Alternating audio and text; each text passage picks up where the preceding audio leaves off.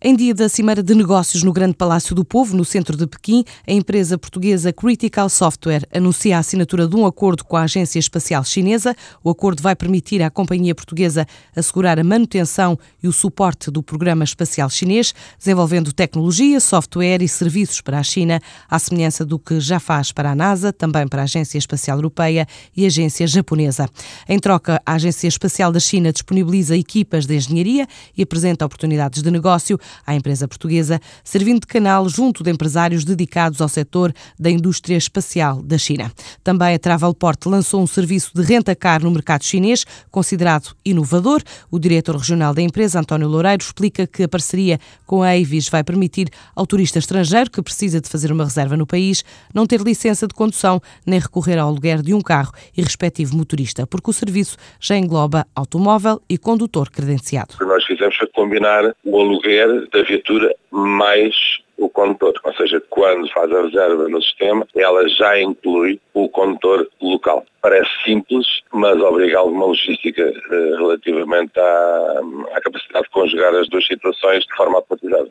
Portanto, calmamente e com uma paciência de ambos os lados. Não é fácil quebrar uh, um mercado que está fechado, expondo à globalização de uma distribuição. Não é uma tarefa que se faça da noite para o dia. Mas posso dizer que estamos muito satisfeitos com os resultados que vamos alcançando na China, não só com a Ibis, mas também com outro tipo de acordos. Em Portugal, a Travelport assinou um contrato com a TAP que garante o acesso das agências de viagem, a nível mundial, a todas as tarifas e classes de serviço praticadas pela companhia aérea portuguesa. Contrato com a TAP, para além de ser o culminar de uma relação muito forte que existe entre as duas empresas, foi o culminar de negociações relativamente à disponibilização total de todos os conteúdos TAP para o canal de, das agências de viagens, da mesma forma que mostra o produto TAP nos canais diretos. Significa isto uma aproximação ainda maior da parte do retalho e significa que a TAP e a Travelport reforçaram por mais de três anos os lados históricos que lhes permitem ter os conteúdos disponíveis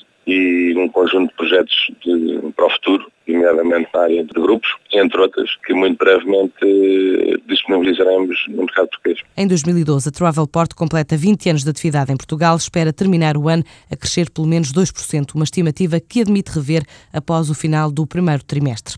O empresário Pedro Queiroz Pereira está em conversações com o governo sobre a Simpor para tentar manter parte da cimenteira em Portugal, mas precisa de crédito da Caixa. De acordo com o Jornal de Negócios, o empresário está a tentar ter uma participação relevante na cimenteira, numa altura em que se aguarda uma clarificação acionista depois da entrega definitiva dos 9,6% da empresa por Manuel Fino à Caixa Geral de Depósitos. Os lucros das empresas seguradoras desceram 91% em 2011. O resultado líquido de 45 seguradoras que atuam no mercado português caiu de 397 milhões em 2010 para os 36 milhões de euros o ano passado, uma descida de 90,9%.